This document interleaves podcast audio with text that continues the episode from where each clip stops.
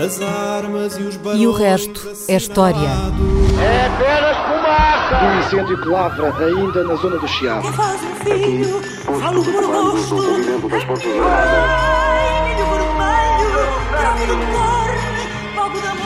Quer transformar este país numa ditadura. Não, não. Com João Miguel Tavares e Rui Ramos. Olá, sejam bem-vindos a este episódio número 152 de E o Resto é História, com a parelha de radialistas composta por Rui Ramos e João Miguel Tavares. Hoje vamos regressar à Segunda Guerra Mundial e àquilo que se passou em junho de 1942, oito décadas atrás. Em 1942, a Segunda Guerra estava no seu auge, não só em território europeu, mas também no Pacífico, após os Estados Unidos terem declarado guerra ao Japão na sequência do ataque a Pearl Harbor em dezembro de 1941. E após esse primeiro ataque surpresa, o poderio naval americano ficou muito abalado na região e os japoneses apostaram tudo num golpe final e fatal para a Marinha dos Estados Unidos, procurando destruir os seus porta-aviões e obter o controle total das águas e dos céus do Oceano Pacífico. E foi por isso que entre 4 e 7 de junho de 1942, portanto faz agora 80 anos, ocorreu bem no coração do Pacífico Norte, a meio caminho entre Tóquio e São Francisco, e, e daí este nome de Midway, o maior confronto naval da Segunda Guerra Mundial e o momento em que, para muitos historiadores, o Japão verdadeiramente perdeu a guerra, ainda que a rendição só tenha acontecido três anos depois. Nesse embate, nos arredores do atol de Midway, portanto um atol composto por duas pequenas ilhas de apenas 6 km mas de uma enorme importância estratégica, os japoneses perderam todos os quatro porta-aviões envolvidos na batalha, cerca de 250 aviões e mais de 3 mil homens. Os americanos perderam um porta-aviões, 150 aviões e cerca de 300 homens, portanto 10 vezes menos. A enorme diferença de perdas ditou um desequilíbrio nos mares do Pacífico de que o Japão nunca mais recuperou. Rui, podes falar-nos da importância da Batalha de Midway na Segunda Guerra e explicar-nos como é que os americanos conseguiram obter uma vitória tão esmagadora? Uh, bem, uh, nós estamos em junho de 1942, 80 anos, Uhum. uh, e passaram seis meses desde o ataque de Pearl Harbor. Uhum. Uh, e em Pearl Harbor, o comando japonês, isto é, o almirante Yamamoto, que era o, enfim, a suprema autoridade militar do Japão nesta altura, uh, o objetivo de Pearl Harbor era destruir a armada dos Estados Unidos, que estava no porto de Pearl Harbor. Uh, e eles uh, conseguiram danificar muitos dos barcos americanos, mas havia um tipo de barcos que não estava em Pearl Harbor no ataque quando o Japão atacou em dezembro de 1941. E esse era a força de porta-aviões, de grandes porta-aviões dos uh, Estados Unidos, sobretudo os quatro grandes porta-aviões que os Estados Unidos tinham operacionais no Pacífico nessa o- ocasião.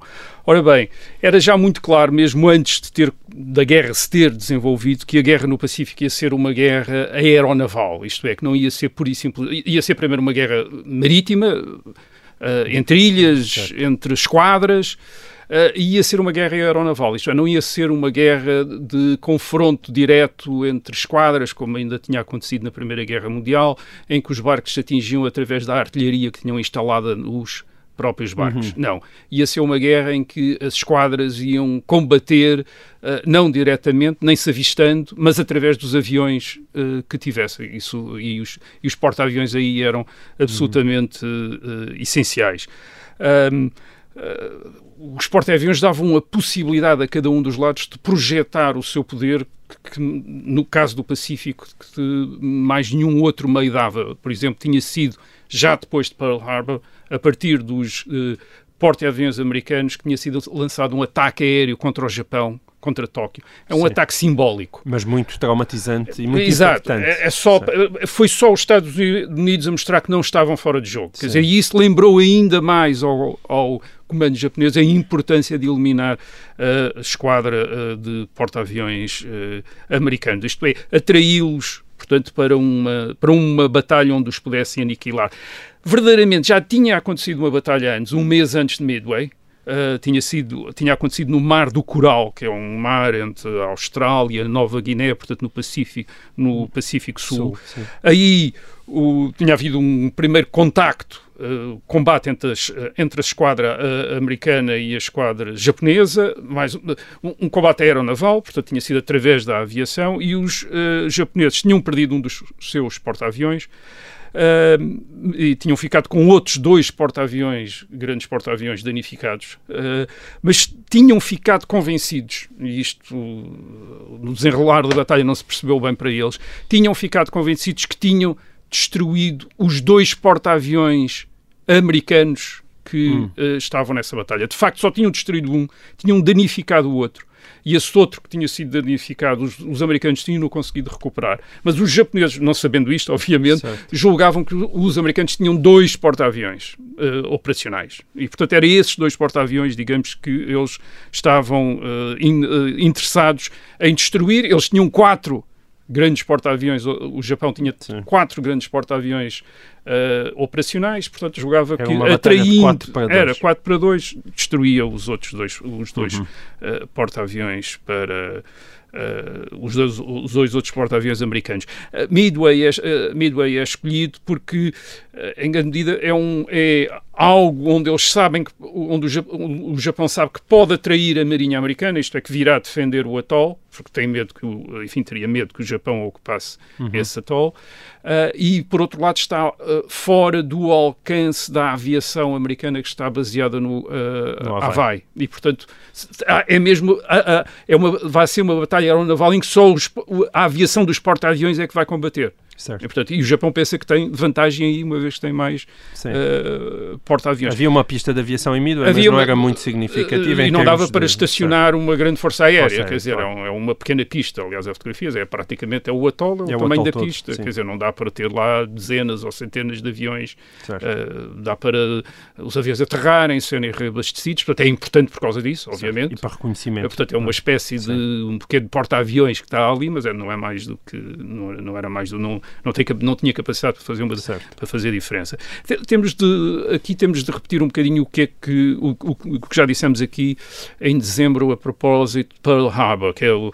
Uh, nós, quando olhamos para a guerra entre o Japão e os Estados Unidos, ficamos logo impressionados pelos recursos do, dos Estados Unidos contra os recursos do Japão.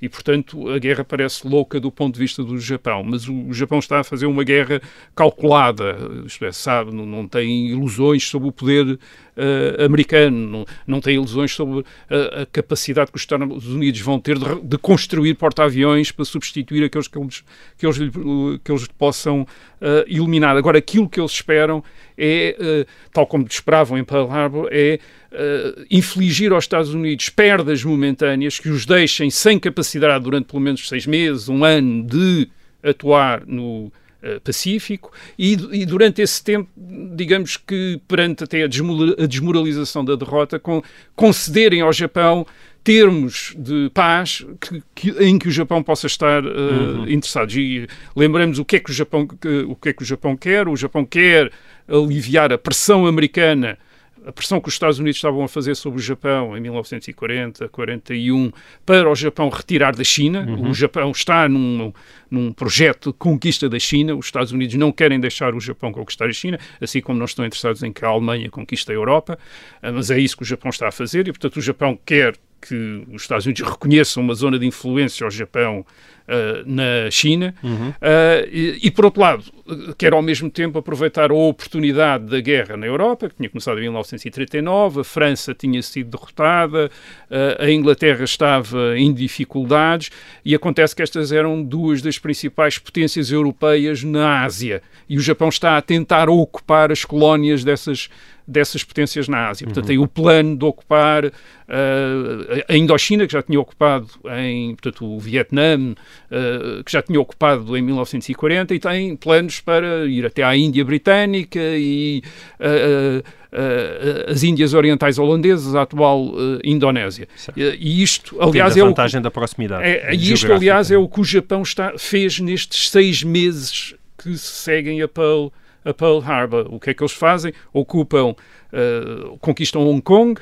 uh, uma colónia britânica, conquistam Singapura, que era uma das grandes bases uh, militares britânicas também na Ásia, uhum. uh, conquistam a Malásia, conquistam a Birmânia, que é uma parte de, do Império Britânico na, no subcontinente uh, indiano, depois conquistam as Filipinas, que nessa altura eram administradas pelos Estados Unidos, e finalmente as, as Índias Orientais Holandesas, isto é, a atual Indonésia. Portanto, eles estão, estão a ameaçar quer a Índia Britânica, o resto da Índia Britânica, quer a própria Austrália. Portanto, a partir da Indonésia, uhum. poderem atacar a Austrália. Isto é, tal como a Alemanha na Europa, o que o Japão está a fazer é conquistar espaço vital, é tornar-se uma espécie de um, um, país do tamanho dos Estados Unidos uh, e, portanto, com os recursos e o espaço suficientes para desafiar o poder americano. Portanto, há aquela ideia uh, nos anos 30, quer na, na Europa, quer uh, no Japão, de que os Estados Unidos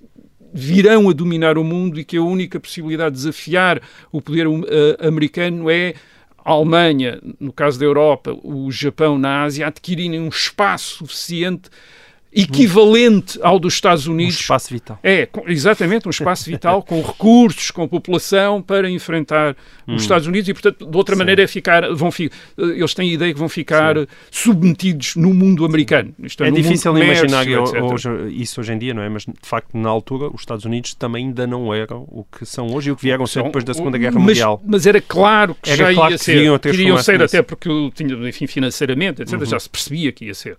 Eh, os Estados Unidos não tinham as bases todas eh, no Sim. resto do mundo que têm hoje, etc., nem o poder militar ativo Sim. que hoje também mantêm. Eles mantêm um poder militar relativamente reduzido. Aliás, percebe-se logo no início, o Japão tem oito uh, porta, uh, grandes porta-aviões, os Estados Unidos só têm quatro, quer dizer, uhum. quando começa a guerra. Portanto, os Estados Unidos começam a guerra mais ou menos não tão militarizados como o Japão pois, ou como, é ou como a Alemanha. Portanto, mas em resumo, para voltar a, a Midway, o Japão quer atrair a esquadra americana com os seus porta-aviões para um local onde a esquadra japonesa está em superioridade e, portanto, uh, destruir o resto da, uh, o que faltou da esquadra americana.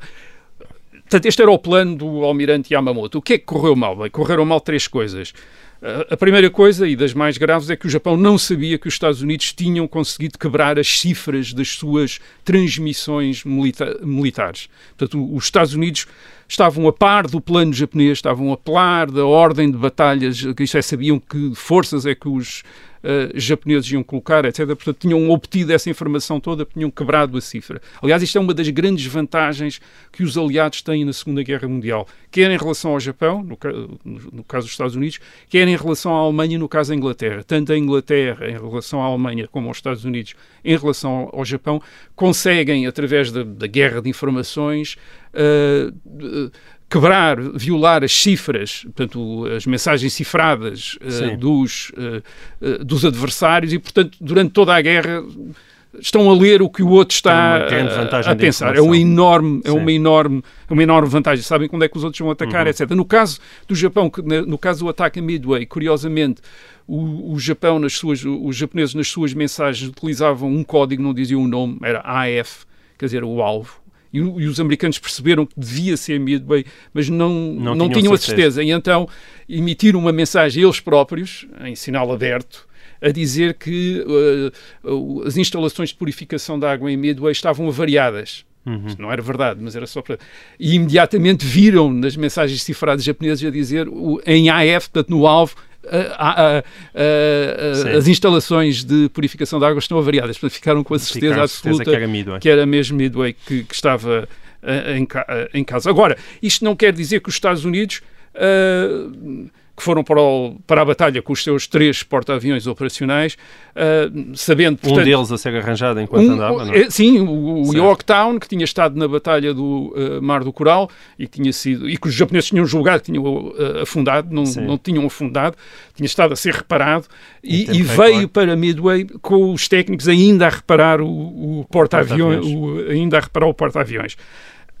Portanto, mas isso não quer dizer que para esta batalha o Japão não estivesse em superioridade, isto é, ainda tinha quatro porta-aviões, portanto os, os, americanos sabiam para onde iam, mas tinham de ir, quer dizer, Sim. tiveram de ir à mesma.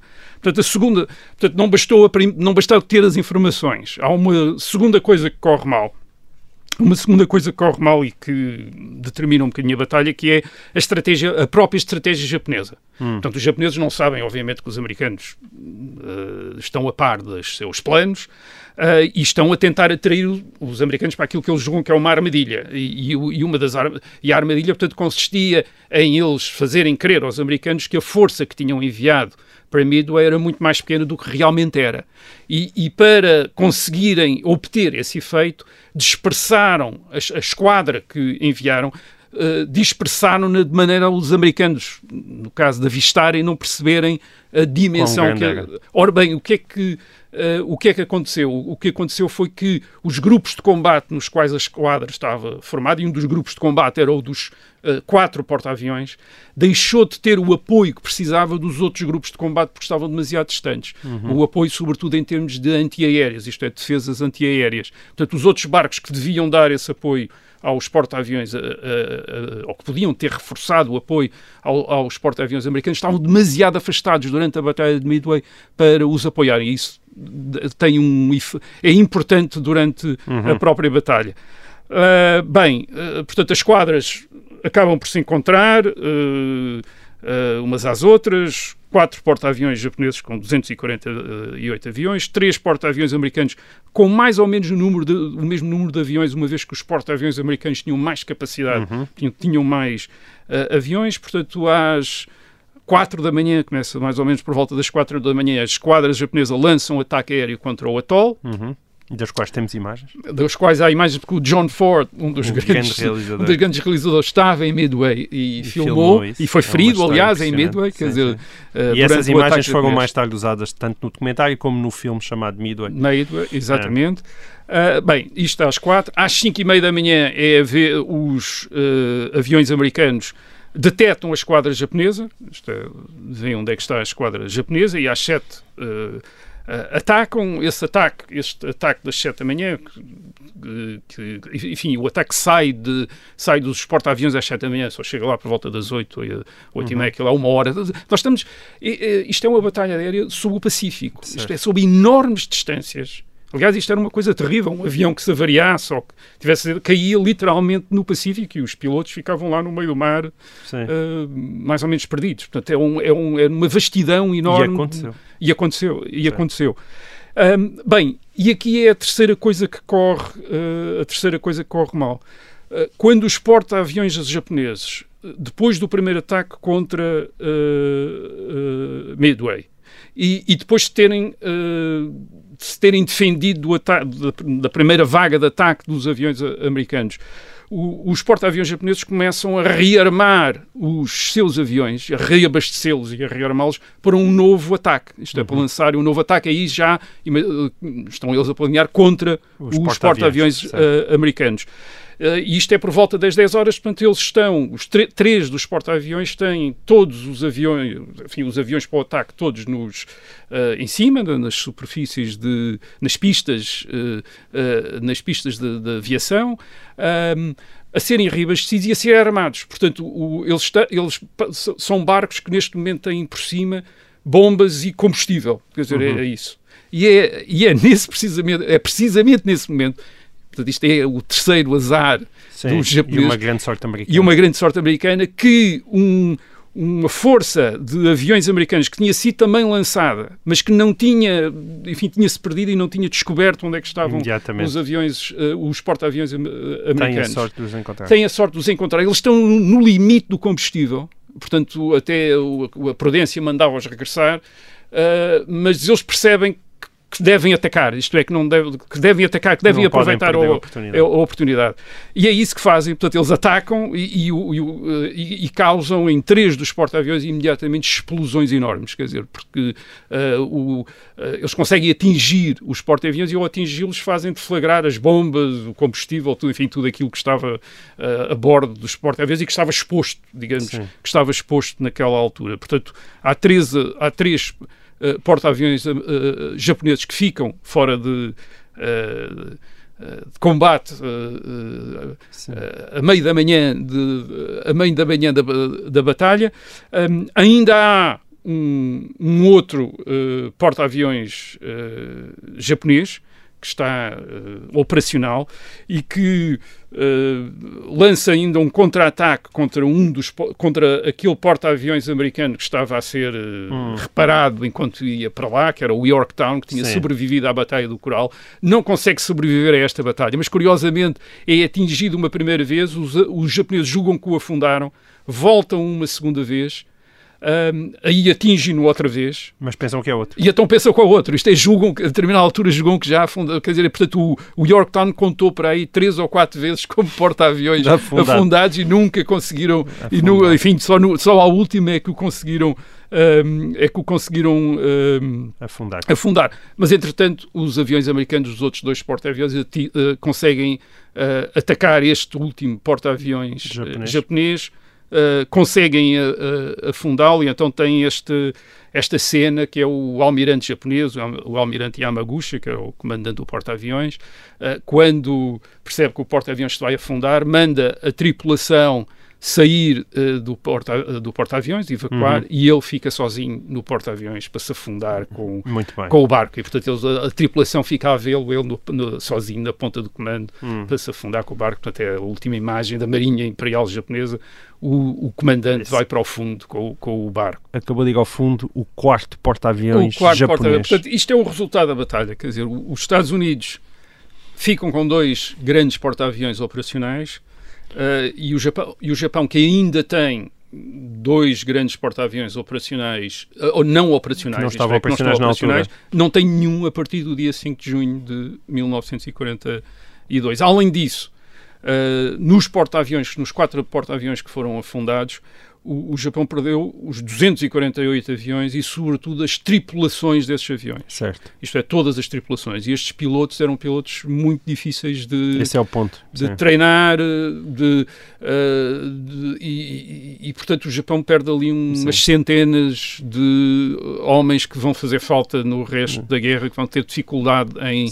em uh, em substituir. O grandama uh, nunca a aviação diz respeito na Segunda Guerra Mundial, é mesmo a perda dos é pilotos, dos não pilotos, é a perda dos é aviões mais... que conseguiam facilmente ser recuperados, sim, mas enfim, era mesmo a perda havia dos Havia países que tinham, e o próprio Japão tinha capacidade de produzir os aviões. É, é a perda de piloto, porque o piloto é um, é um combatente, ao contrário do combatente de infantaria no, enfim, normal, altamente hum. especializado. Sim. E, sobretudo, um, ter um piloto uh, de, no, para operar em, uh, em porta-aviões, isto Sim. é, no mar, quer dizer, portanto, enfim, uh, os melhores treinava, desapareceram todos ali. E, e eles perderam ali o, alguns, ou uma grande parte dos melhores pilotos que tinham. Portanto, qual é que, o resultado da batalha é que o, o, o comando japonês está na situação em que queria ter colocado os americanos. Uhum. Isto, é, isto é, à defesa, sem capacidade de ataque. Aliás, os Estados Unidos, em agosto, depois passam para o ataque. Mas há, além do Japão, há um outro grande derrotado nesta Batalha de Midway, e esse derrotado é Hitler. Uh, uh, em dezembro de 1941, Hitler tinha uh, declarado guerra aos Estados Unidos e o seu cálculo era que o Japão ia ocupar os Estados Unidos nos anos seguintes, impedindo os Estados Unidos de se concentrarem hum. na guerra na Europa. Quando tu dizes ocupar os Estados Unidos, não é ocupar o país, não, não ocupar é no sentido de entretê-lo, no sentido de dar-lhe trabalho, dar-lhe dar trabalho, exato, ocupar nesse sentido, exatamente.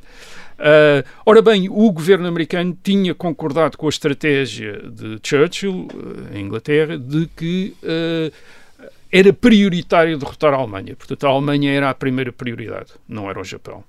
Agora, se o Japão, por acaso, tivesse conseguido vencer em Midway, é muito provável que a pressão japonesa no Pacífico tivesse mesmo distraído os Estados Unidos uh, da guerra na Europa. Isto uhum. é, que os Estados Unidos tivessem preciso se concentrar no Pacífico, como não fizeram a partir de uh, eh, 1942 e até cerca de 1944. Uh, porque os Estados Unidos, depois de, 1900, de, de, depois de junho de 1942, vão de facto concentrar-se, investir muito na Europa.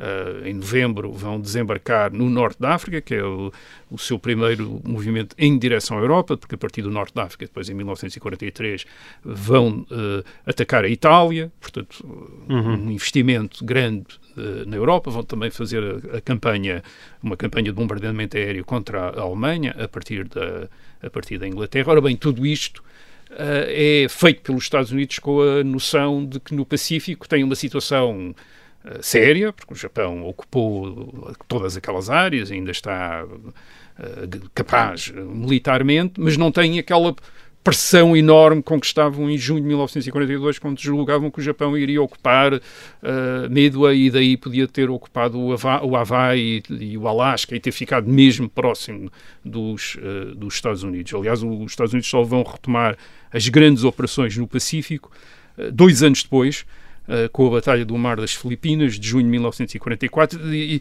e, e, e, na Batalha do Mar das Filipinas vale a pena uh, descrever as forças. Uh, os Estados Unidos aparecem na Batalha do Mar das Filipinas, portanto, junho de 1944, os Estados Unidos aparecem com sete porta-aviões grandes e oito porta-aviões ligeiros. Uhum. e os japoneses têm três grandes porta-aviões e seis ligeiros. Portanto, Reparem como a, a, a, mudança da relação de forças em termos de grandes porta-aviões, isto é, de 4 para 3 a favor do Japão e Midway, para uma relação de 7 para 3 a favor dos Estados Unidos nas Filipinas, nas Filipinas em 1944. No intervalo de dois anos, não é? é? No intervalo de dois anos, a diferença. Aliás, uh, entre o fim de 1942 e o verão de 1945, os Estados Unidos vão colocar ao serviço 24 grandes porta-aviões. Que impressionante e o Japão 3. Portanto, já estão a ver. Isto é, a, a, força de combate dos Estados Unidos, a principal força de combate de porta-aviões dos Estados Unidos em janeiro de 1945, é a força de combate 58, número 58, uh, tem uh, 18 por, grandes porta-aviões tem 18 grandes porta-aviões. Quer dizer, isto é, tem, tem aliás, é calculado que tem maior poder de fogo todas as armadas juntas do resto do, do mundo. Quer dizer, portanto, isto é o, é o poder com que, de repente, o Japão, a partir de 1944, tem de, tem de enfrentar. A última oportunidade para o Japão, de facto, ter conseguido, digamos que, impedir que isto uh, fosse colocado tão cedo na balança da guerra, eh, foi mesmo em Midway, em junho de 1942. Se aquilo tivesse resultado, talvez tivessem criado uma situação em que ou tivessem, ou tivessem complicado muito a vida aos Estados Unidos, no sentido de terem colocado a guerra muito próximo dos Estados Unidos e os Estados Unidos terem de uh, reagir com mais, uh, enfim, com, uh, mais rapidamente do que, do que lhes convinha, ou então mesmo os Estados Unidos terem de aceitar alguma, alguma forma de negociação com o Japão. Mas perderam ali em junho de 1942, em parte porque Uh, uh, havia coisas que os Estados Unidos já tinham a seu favor, como a questão das informações, mas em parte também por sorte. Quer dizer, isto é hum. sorte e coragem daqueles pilotos que às 10 horas daquele dia 4 de junho, em vez de voltarem para os seus porta-aviões, porque já estavam a ficar sem combustível e corriam o risco de cair no mar, decidiram atacar uh, os porta-aviões japoneses, percebendo que tinham ali uma oportunidade. E quando estamos a falar destes pilotos, estamos a falar de gente com 20 e poucos anos, quer dizer, que era, o, que era o, a maior parte da gente que estava a combater aqui. Uh, e fizeram a diferença naquela altura, aliás, isso é reconhecido pelo, uh, pelo almirante Nimitz, que era o comandante das uh, forças navais americanas no Pacífico, a dizer aqueles rapazes foram eles que decidiram a guerra. Hum, muito bem.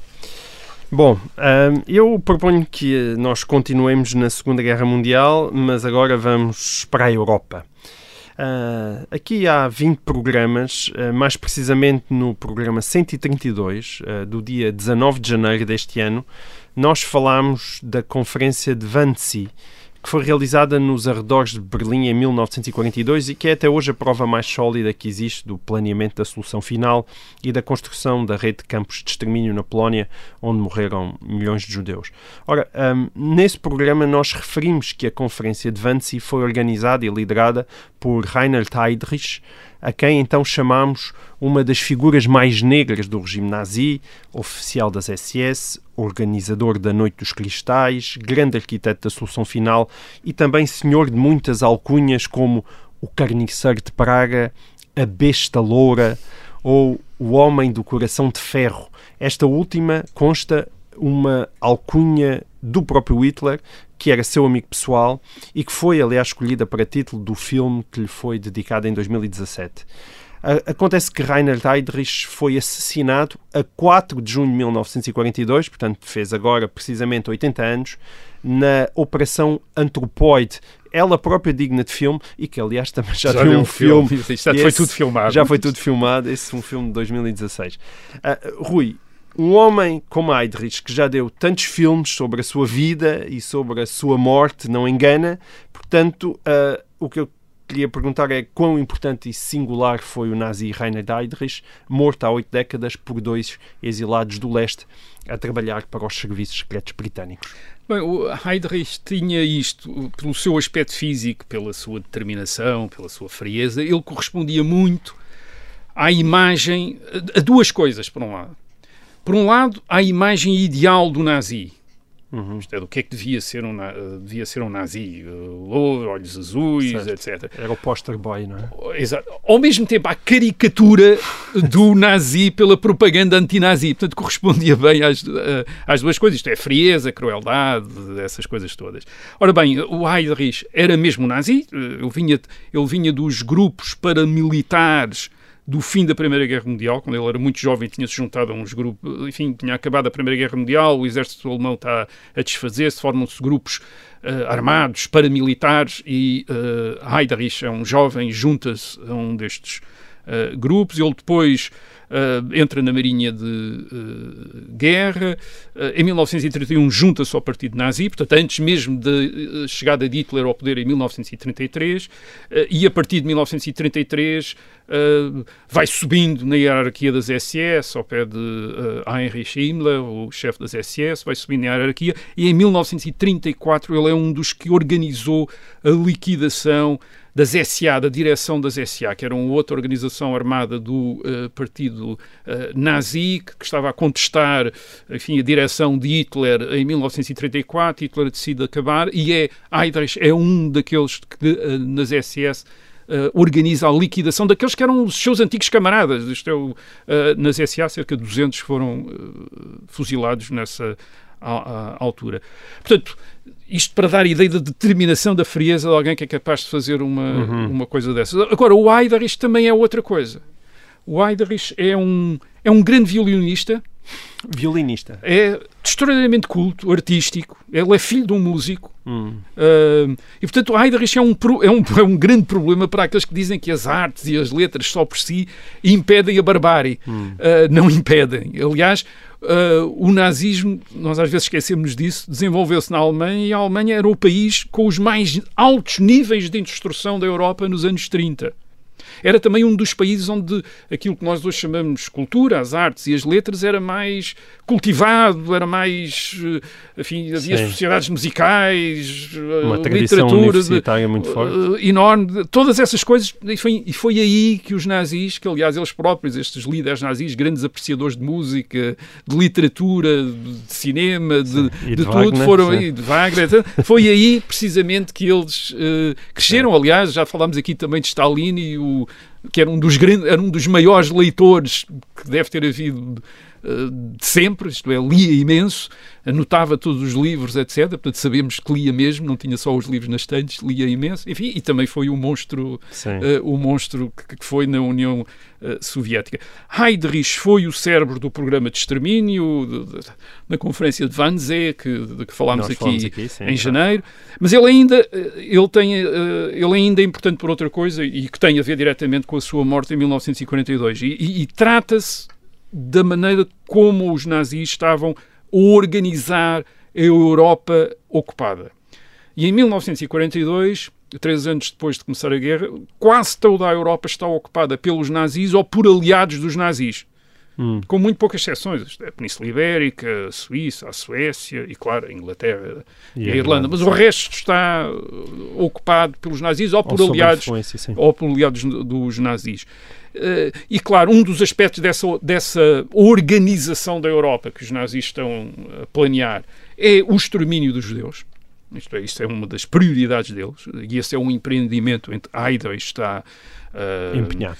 empenhado, o chefe dos serviços de segurança do Reich, é ele que, enfim, que está, digamos, a organizar isso. E o outro aspecto era eh, tão sinistro, ao fim, quase tão sinistro, era o da manipulação do resto da população europeia. Isto é, eh, eh, Heydrich além deste chefe, além de chefe de serviço dos serviços de segurança do, do, do Reich, era também o governador daquilo que os nazis chamavam a Boémia e a Morávia, que era uh, aquilo que corresponde mais ou menos hoje à República Checa.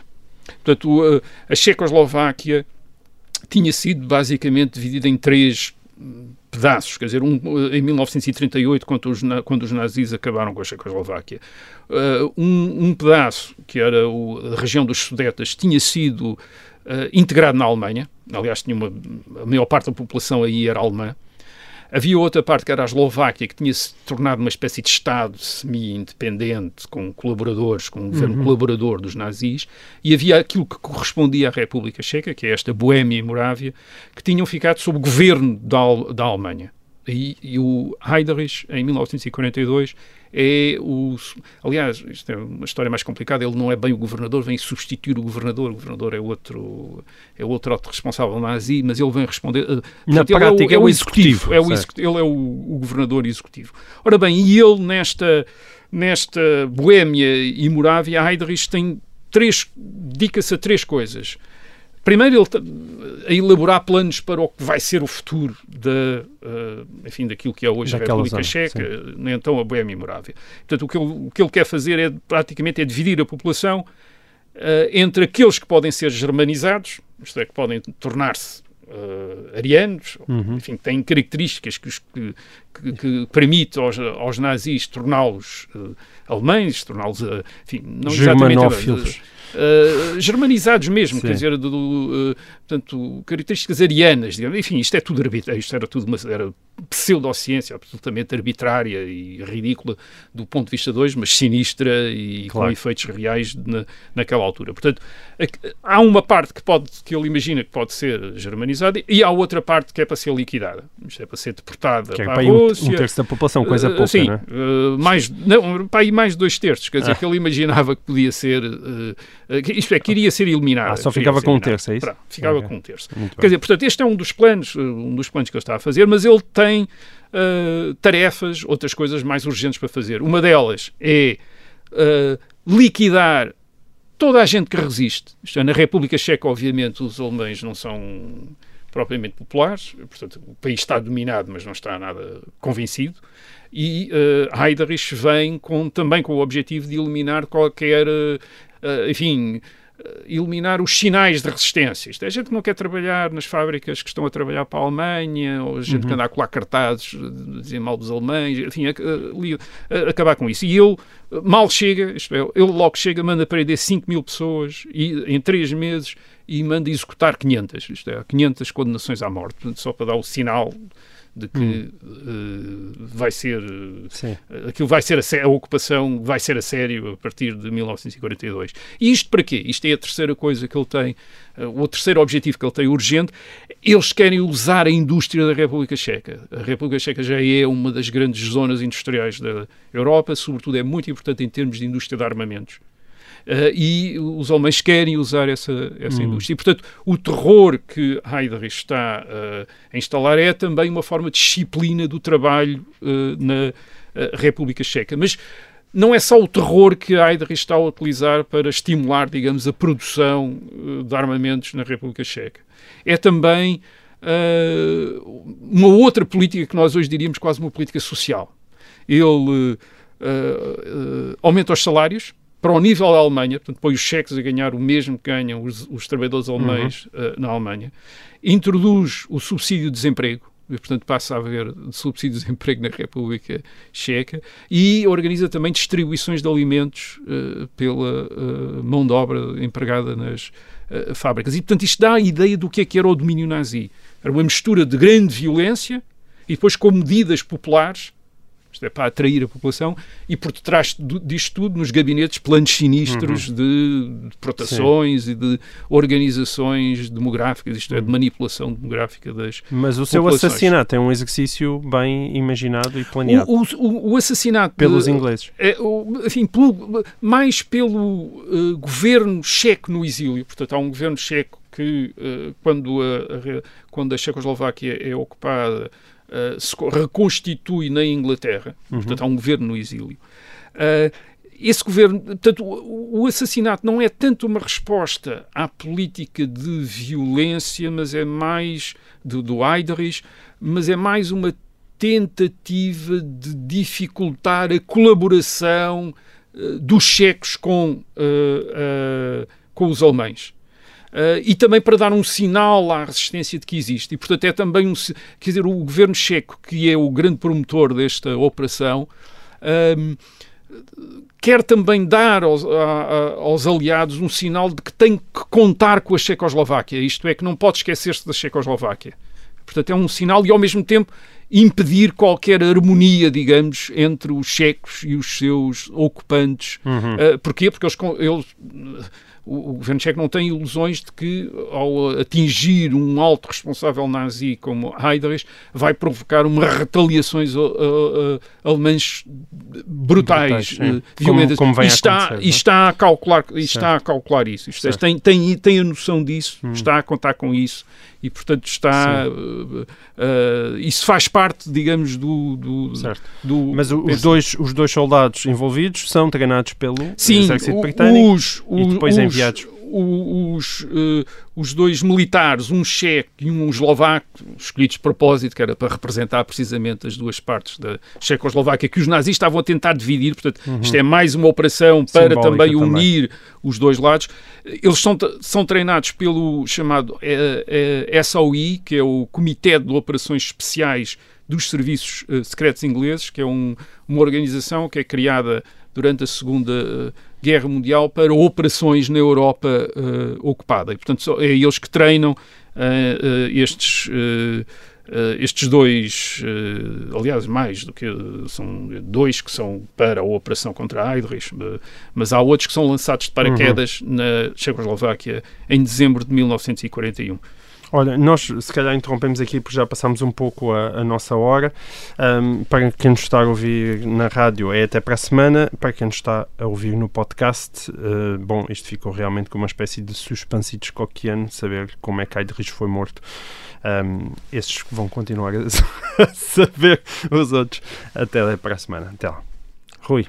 Então, como é que, então, como é, como é que, ele, foi morto? Bem, eh, nós falámos do nazi, falámos do, uh, do violinista e ainda falta falar do outro lado do Heydrich, que é fundamental para perceber como é que ele morreu, uh, que é o de combatente da guerra. Uh, Heydrich tinha servido na Marinha entre 1922 e 1930, mas em 1935 ele uh, começou a treinar como piloto de guerra. Uhum. Isto é como combatente. Mais uma vez, ideologia nazi. Eles querem ser combatentes, querem estar na linha da frente, eh, estes eh, líderes nazis. E entre 1940 e 1941, ele, de facto, faz voos de combate. Em 1941, quando começa a guerra com a União Soviética, ele faz uh, operações de aviação uhum. contra os uh, soviéticos. Durante, uh, portanto, isto é, isto é curioso. Este alto responsável nazi jovem, mas um alto responsável já. Alto já, também tinha 1,90m. Também é? tinha 1,91m, exato, também era alto por isso. Aliás, ele nas fotografias é visível, Sim. quer dizer, uh, muito alto lá entre, o, entre os líderes nazis. Um, ele, mas ele faz voos de guerra até o Hitler Sim. o ter dito não, não, não pode ser. Mas quando vai para. Uh, uh, Praga, eh, na atual República Checa, então Boémia e Morávia, ele continua a manter este, digamos, esta Essa coragem, dimensão exibição da coragem física. É? De coragem física. E, e, portanto, faz questão de andar num país ocupado, numa, na capital de um país ocupado, não propriamente um ambiente simpático. Faz questão de andar de carro sozinho, ou apenas como motorista, sem escolta, sem nada, quer dizer, ele vai. O carro aberto, um carro aberto, uhum. portanto, de, descapotável, uh, e faz questão de. E, claro, a resistência contou com isso, uh, portanto, o planeamento da emboscada em, no fim de maio de 1942 eh, é precisamente para aproveitar o momento em que, enfim, eles sabem que o carro ele vai sair de carro e que vai dirigir a um determinado ponto, vai, aliás, em direção ao aeroporto, que vai, vai passar por uma, num, numa espécie de cruzamento onde o carro vai precisar de abrandar para uh, mudar, de, uh, mudar de direção, e aí estão os dois emboscados, os dois. Uh, eh, combatentes uh, da resistência checa emboscados uh, para, nesse momento, dispararem sobre ele. Agora, o que é que acontece? O que acontece é que o carro, o carro chega, abranda, o resistente checo aparece com a sua arma uh, para disparar sobre o Heidrich, que vai atrás uh, no veículo. Uh, portanto, aí é tudo de acordo com o plano, só que a arma encrava.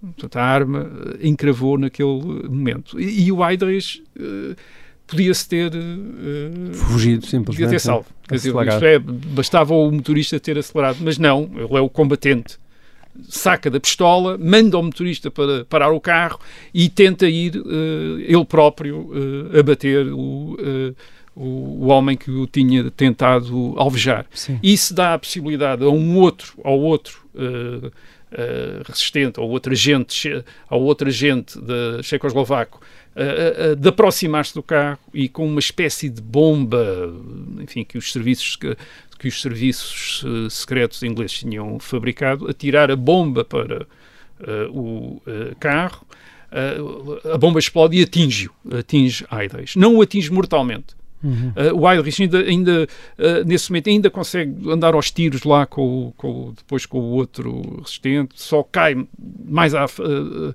mais à frente, mas mesmo assim mas, a, a, quem o tentou ajudar, ele me não, deixem-me, tentem caçar os tiros, portanto completamente concentrado lá na, na, no, na, no, seu alvo. Ele acaba por morrer uh, a 4 de junho no hospital de uma infecção, de uma septicemia. Sim. O resultado Portanto, o atentado foi a 27 de maio e ele morreu a 4 de julho. Ele portanto, morreu a 4 de julho. 8 dias. É, ele foi operado ainda,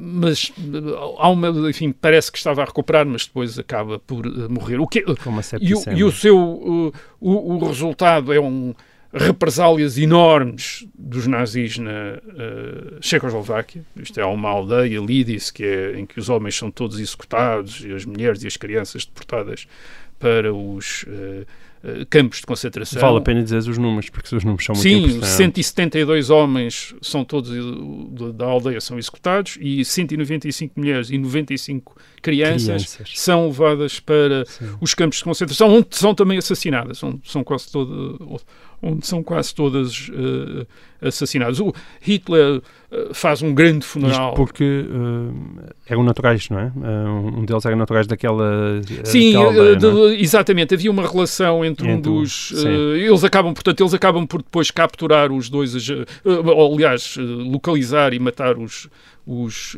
dois agentes e descobrem que um é uh, enfim, originário desta aldeia Sim. e, portanto, decidem dar é. o exemplo uh, de, enfim, de, de uh, liquidar toda a gente que tenha qualquer associação, mesmo nesta associação absolutamente indireta e, e inocente com, os, com o crime. Hitler faz um enorme funeral, um grande funeral a Heydrich, mas fica absolutamente irritado com a falta de cuidados de segurança e a arrogância que o Heydrich tinha demonstrado em Praga. O assassinato do Heydrich é também a única operação do género destes assassinatos de altos uh, dirigentes uh, que os aliados uh, patrocinam durante a Segunda Guerra Mundial. E isto muito provavelmente terá a ver com precisamente estes, estes resultados devastadores, quer dizer, de, das retaliações que o regime nazi tinha previsto para estes casos e até mesmo para o caso de um soldado. Isto é, por exemplo, na Jugoslávia eh, a relação era eh, as autoridades alemãs tinham para cada soldado que fosse uh, alemão que fosse vítima de atentados de, da resistência jugoslava, 50 jugoslavos eram executados. Portanto, era um para 50 sempre. Quer dizer, portanto, era, um, enfim, era uma coisa bárbara, uh, absolutamente bárbara, mas claro, feita por estes violinistas, uh, por estes violinistas que, uh, que não perceberam que as artes e as letras eram um, um remédio contra a barbárie, quer dizer, de facto. E ficamos por aqui hoje. Nós voltamos para a semana com um programa um bocadinho especial, no sentido em que acho que vamos chegar aos nossos 3 milhões de downloads Fantástico. desde o início do programa, que é um, um número muito impressionante. Então, uh, até lá, não perca.